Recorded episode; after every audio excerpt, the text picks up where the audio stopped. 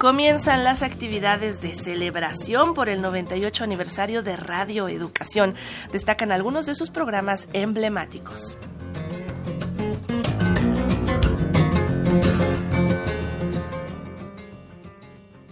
Con un par de conferencias acerca de las producciones de radioeducación que han obtenido reconocimientos internacionales, ayer comenzaron en el Palacio de Gobierno de Tlaxcala las actividades conmemorativas por el aniversario número 98 de Radioeducación. El Encuentro Nacional de Jaraneros y Decimistas de Tlacotalpan, Veracruz, Memoria del Mundo, es uno de los archivos que abarca de 1979 a 2014. Ha sido reconocido por la UNESCO y es que su transmisión a lo largo de los años desde Tlacotalpan marcó un antes y un después en su historia aseguró Heriberto Acuña, jefe del Departamento de Programación Musical y Fonoteca de Radio Educación el impacto que se logró a través de este primer encuentro o este primer concurso que fue en 1979 y que a partir de ahí hasta la fecha se sigue realizando, todo lo que generó en cuanto a la, no sé si reactivación o, el impulso que se le dio a este género musical, que además se replicó no solo en Veracruz, sino en muchos lugares, ¿no? En la, en la misma Ciudad de México, en,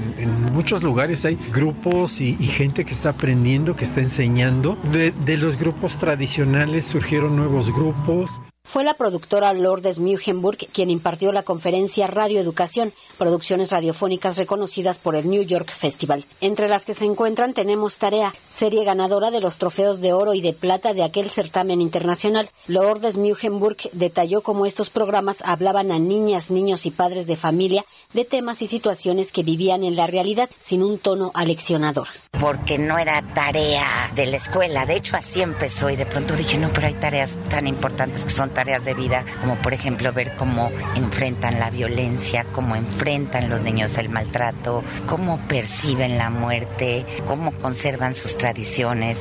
Y entonces en esa forma hablo de educar y se puede hablar, ¿por qué no?, de valores que te van a acompañar toda la vida. Ambas conferencias se desarrollaron con el apoyo de la Colmena, Centro de Tecnologías Creativas Grace Quintanilla, y a decir de Jesús Alejo Santiago, director de Radio Educación, son solo el inicio de los festejos del 98 aniversario de esta radio pública que se acerca a su centenario nos vamos acercando a las aportaciones sonoras, a lo que hace la radio y a lo que ha hecho la radio a lo largo de su historia. Estamos dando el inicio de estos 98 años de radioeducación. En el 2024 vamos a tener nuestro centenario, por eso ya nos estamos preparando con un largo programa de actividades las actividades por el aniversario número 98 de Radio Educación tendrán lugar todo este mes y pueden consultarse en la dirección www.radioeducación.edu.mx. Para Radio Educación, desde Tlaxcala, Verónica Romero.